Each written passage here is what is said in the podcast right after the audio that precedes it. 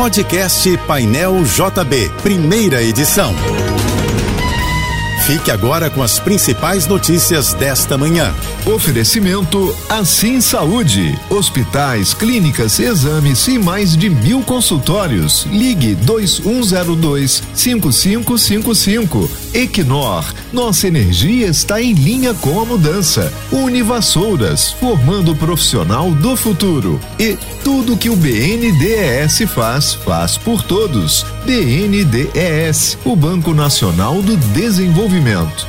Começa hoje e vai até a próxima terça-feira o período de matrícula nas redes municipais de ensino do Rio de Janeiro. As inscrições valem para quem pretende mudar de unidade ou ingressar na rede de ensino. A renovação de matrícula é automática para quem está matriculado nas escolas da Prefeitura Carioca. Para se inscrever ou tentar transferência, basta acessar ao site matrícula.rio. Esta quarta-feira no Rio será de tempo nublado, sujeito a pancadas de chuva.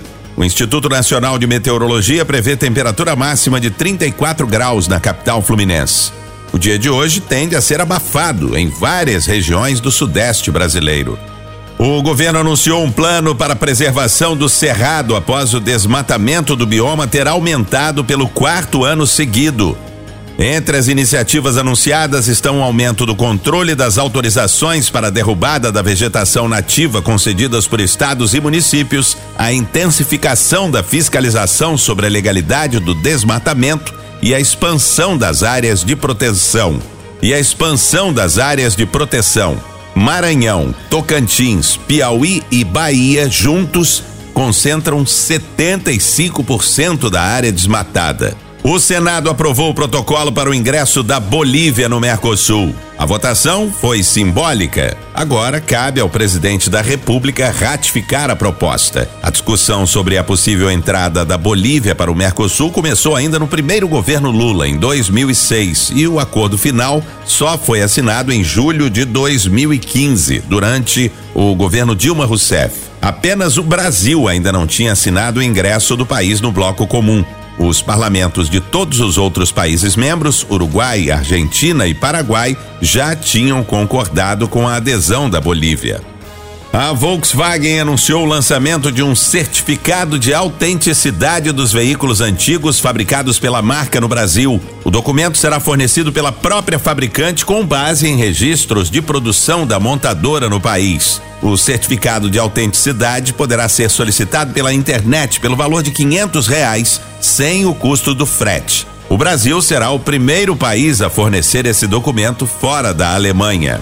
O ex-Beatle Paul McCartney deu início à sua passagem pelo Brasil com um show intimista na noite de terça-feira em Brasília. O Clube do Choro, que tem capacidade para 420 pessoas, recebeu a apresentação que havia sido anunciada de surpresa no dia anterior. Os ingressos para o evento de duzentos reais a meia e quatrocentos reais a inteira se esgotaram em poucos minutos. O show principal de McCartney na capital federal será amanhã na Arena BRB Mané Garrincha e vai abrir a turnê do ex-Beatle pelo Brasil.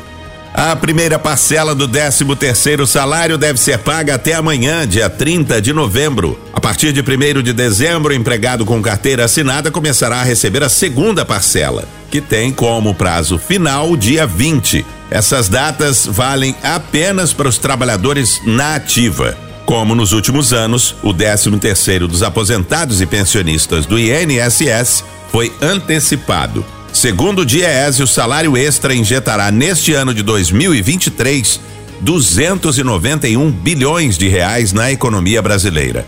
A SEDAI adiou pela terceira vez a manutenção anual do sistema Guandu. O motivo desta vez foi o rompimento de uma adutora da concessionária Águas do Rio em Nova Iguaçu, na Baixada Fluminense, na madrugada de ontem.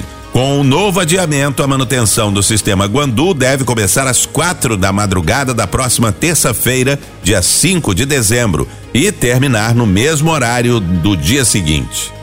A Câmara de Vereadores do Rio aprovou o projeto de lei que prevê incentivos fiscais para tentar revitalizar a Avenida Brasil. A proposta foi aprovada com quatro emendas e seguirá para sanção ou veto do prefeito Eduardo Paes. De acordo com o texto aprovado pelos vereadores, haverá desconto dos créditos tributários relativos ao IPTU constituídos até a data de publicação da lei para construção, reconversão ou transformação de edificações regularmente licenciadas e construídas na Brasil. As medidas que fazem parte desse projeto de lei têm o objetivo de estimular moradias e valem para os imóveis situados a até duas quadras da pista da Avenida Brasil. Você ouviu o podcast Painel JB, primeira edição.